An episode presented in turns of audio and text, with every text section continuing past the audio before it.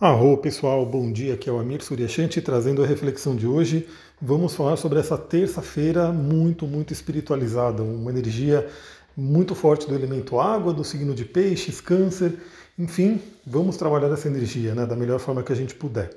Bom, hoje continua ainda aquela energia do, que eu, do áudio que eu mandei ontem, o áudio que eu mandei ontem extra, né, ontem à noite, falando sobre o trígono de Marte com Netuno. Então ainda temos esse trígono, né? ele está valendo aí por uns dias, então é uma coisa bem interessante para se trabalhar. Dei até dica de cristal para quem quiser utilizar, né, que combina com esse momento. Eu já estou utilizando eles.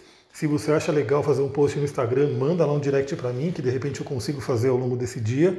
Mas enfim, continua a energia do Marte em trígono com Netuno.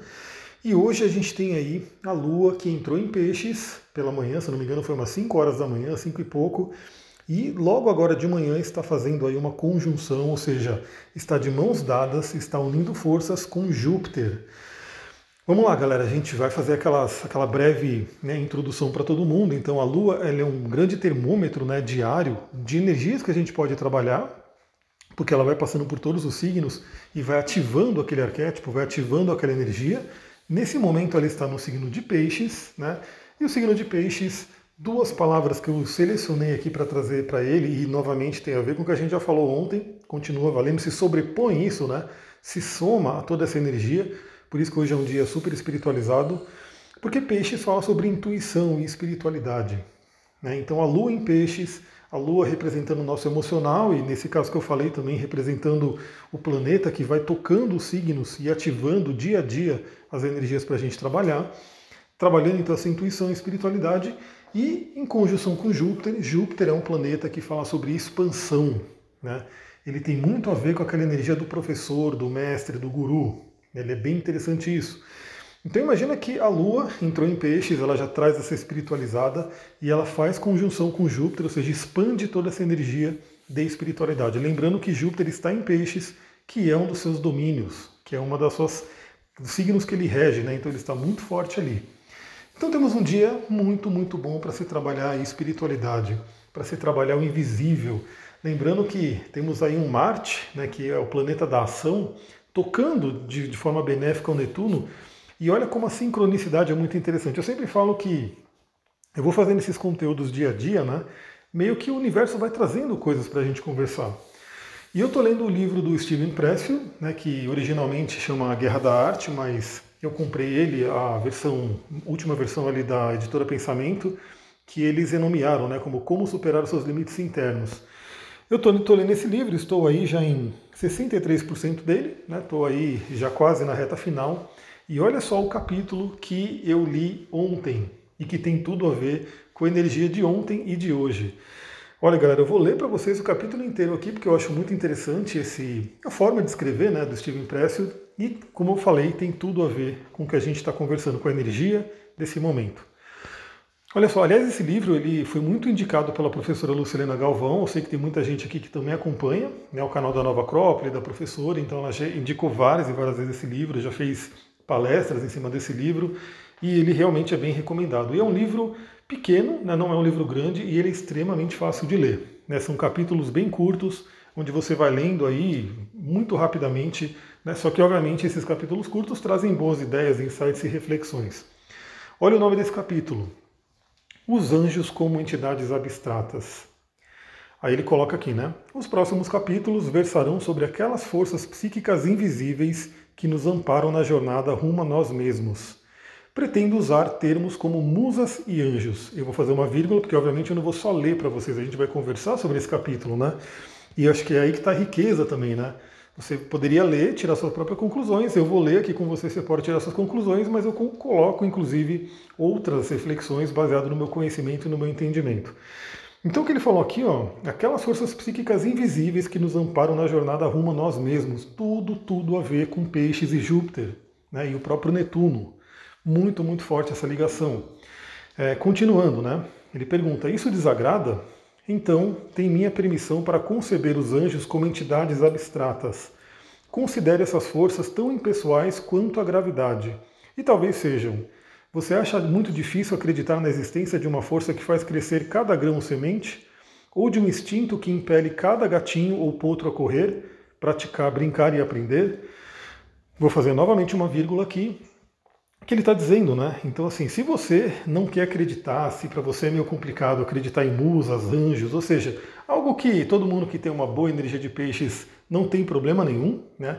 Então eu sempre falo, meu, temos animais de poder, mentores, guias, anjos, enfim, toda essa força invisível, e para mim é tudo bem, mas tem pessoas que talvez não gostem. Aí ele fala que se isso te desagrada, né, você pode considerar simplesmente como uma força abstrata, como a gravidade, né? Ou uma força que faz uma planta crescer, um, um coração bater, enfim, essa força abstrata invisível que existe e é inegável. Vou continuar aqui a leitura do capítulo, né?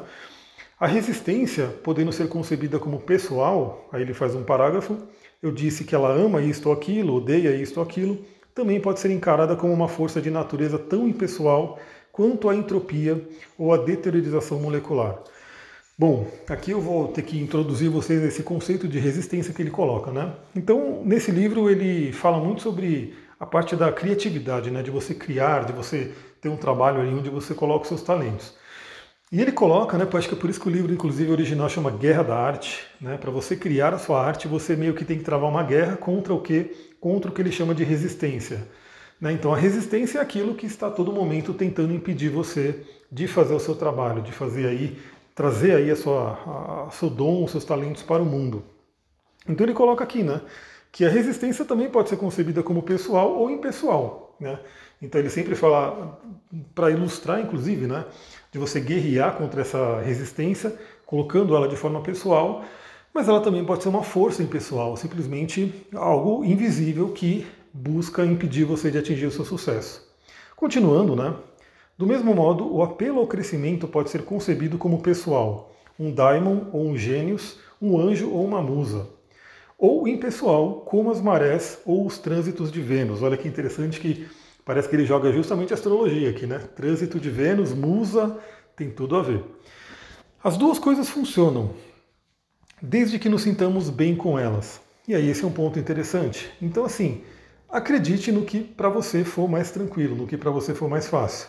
Se para você for tranquilo, acreditar de uma forma mais pessoal, que tem anjos ao seu redor, que tem mentores, que tem guias, que você tem realmente esse apoio né, do plano invisível de uma forma pessoal, maravilhoso. Se para você talvez seja um pouco complicado conceber essa possibilidade, também entenda que, da mesma forma que existe uma força como a gravidade, como a luz, enfim, também existem, existem forças invisíveis que podem te ajudar ou podem né, lutar contra. E aí continua, né? Mas se a extradimensionalidade não goza de sua simpatia, sob nenhuma forma, pense nela como talento, programado em nossos genes pela evolução. E aí ele coloca aqui até para o mais cético dos céticos. Né? Então, assim, se para você nada que, que é extradimensional, ou seja, se a pessoa é realmente aquela coisa do rigor científico, do materialismo, ainda assim ele fala, então pense simplesmente como um talento. Né? Então você pode acreditar que vem uma musa até te ajudar, um anjo te ajudar, mas se você não quiser acreditar nisso, saiba que existe um talento programado nos seus genes, né, pela evolução. Ou seja, não tem como escapar, sempre a gente pode ter uma ajuda. Ele continua: minha tese é: há forças que podemos chamar de nossas aliadas. A resistência faz de tudo para nos impedir de ser aquilo que nascemos para ser. Mas poderes iguais e contrários se erguem contra ela. São nossos aliados e anjos. Galera, é muito, muito interessante como a sincronicidade trouxe esse capítulo bem nesse momento, né? Ou seja, eu leio vários livros ao mesmo tempo, eu tenho aí a minha cabeça do dragão e gêmeos que realmente me ajuda nisso, né? Eu tenho uma curiosidade, eu vou lendo várias coisas. E aí, obviamente, é como se é o acaso que a gente fala que não é acaso, né? A sincronicidade, eu gosto, prefiro desse nome. Que me trouxe esse capítulo bem nesse momento desse trânsito, porque ele cabe totalmente para a gente entender. O próximo capítulo, inclusive, é sobre o mistério, né? Bem interessante trabalhar. Eu, novamente, esse livro é bem legal, né? Eu tenho aí um. Estou um, pensando aí se eu consigo, enfim, agora estou conseguindo ter um espaço para trabalhar, estou tá? conseguindo um pouquinho mais de, de ordem aqui no meu dia. De repente eu até faço algum esquema de voltar com as lives de livros, ou criar áudios também de livros, vídeos de livros, até de repente um grupo de estudo, sei lá, né? Vamos ver como é que vai rolar, porque eu gosto muito de fazer com que as pessoas né, reflitam sobre livros incríveis. Esse é um deles. E, como eu falei, tem tudo a ver com a energia de hoje. Então você pode entrar em contato com a sua espiritualidade, com aquela força que está a seu favor. Né? A gente fala que Júpiter é o grande benéfico na astrologia, né? ele é tido como esse planeta que traz as bênçãos, e ele está ao seu lado. Ele está ali como um grande aliado nesse momento, junto com a Lua, né? junto com Marte, junto com Netuno, para ir a favor dos seus objetivos e dos seus sonhos. É isso, galera. E se você lembra, se você quiser cristais, né, se você quiser dicas de cristais lá no Instagram, comenta ali. Eu já falei que dois cristais que eu estou usando agora para esse trânsito específico é a granada e a calcita ótica. Se quiser saber por quê, se quiser saber o que, que esses cristais fazem, comenta lá no meu Instagram, manda um direct para eu ver se eu consigo fazer um post especificamente sobre isso. É isso, galera. Vou ficando por aqui. Muita gratidão. Namastê, Harion.